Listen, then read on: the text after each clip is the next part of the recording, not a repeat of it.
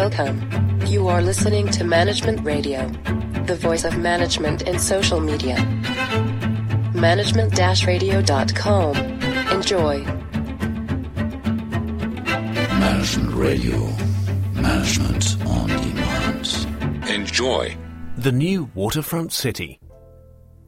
The $2.5 billion Bahrain Bay development is the most important infrastructure project for this small kingdom in the Arabian Gulf. 40,000 people will live and work in the new one and a half square kilometre district. Sometimes you see dolphins swimming in the bay, Bob Vincent says, putting down his coffee cup and pointing to the lagoon outside the panoramic windows of his office in the NBB Tower, National Bank of Bahrain.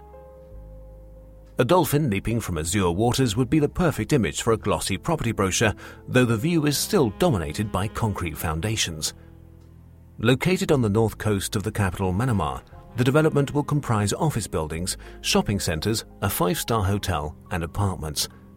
The next major project Vincent will be responsible for is the construction of the Four Seasons Hotel. The development is currently on time and on budget, he says, which is no small achievement given that so many other plans have been delayed by the recession.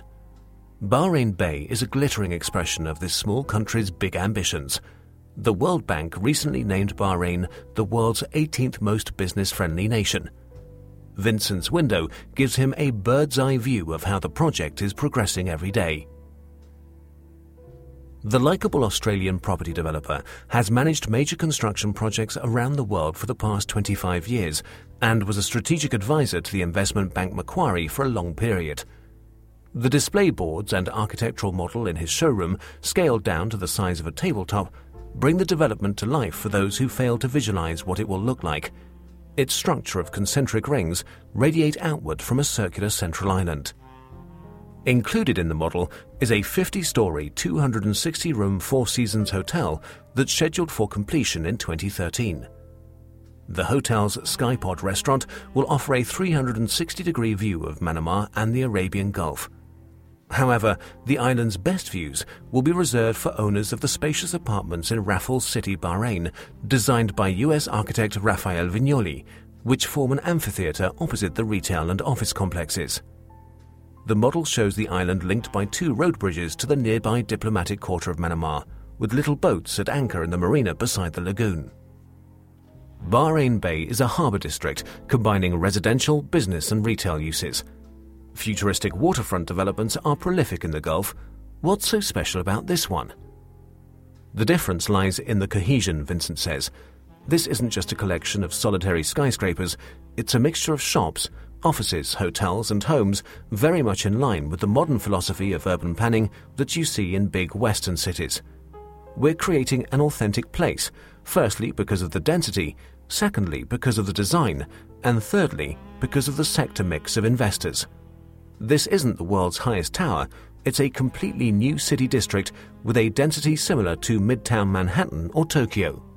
One of the first landmarks is already in place a large black office block whose design has already won plaudits from architects, stands on the northern shore of the lagoon. Sadly, it has not escaped the effects of recession. This is the headquarters of the investment bank Arcapita, which has filed for insolvency and is now protected from its creditors while it restructures. This has not affected Bahrain Bay as a whole. The project is soundly financed, and demand for property in the kingdom is still high.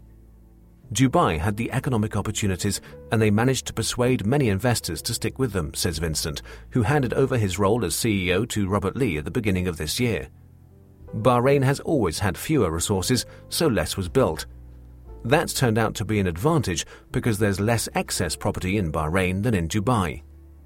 Last year, Vincent told the MIPIM Real Estate Conference in Cannes that 65% of the parcels at Bahrain Bay were sold real estate agents report that demand is still high.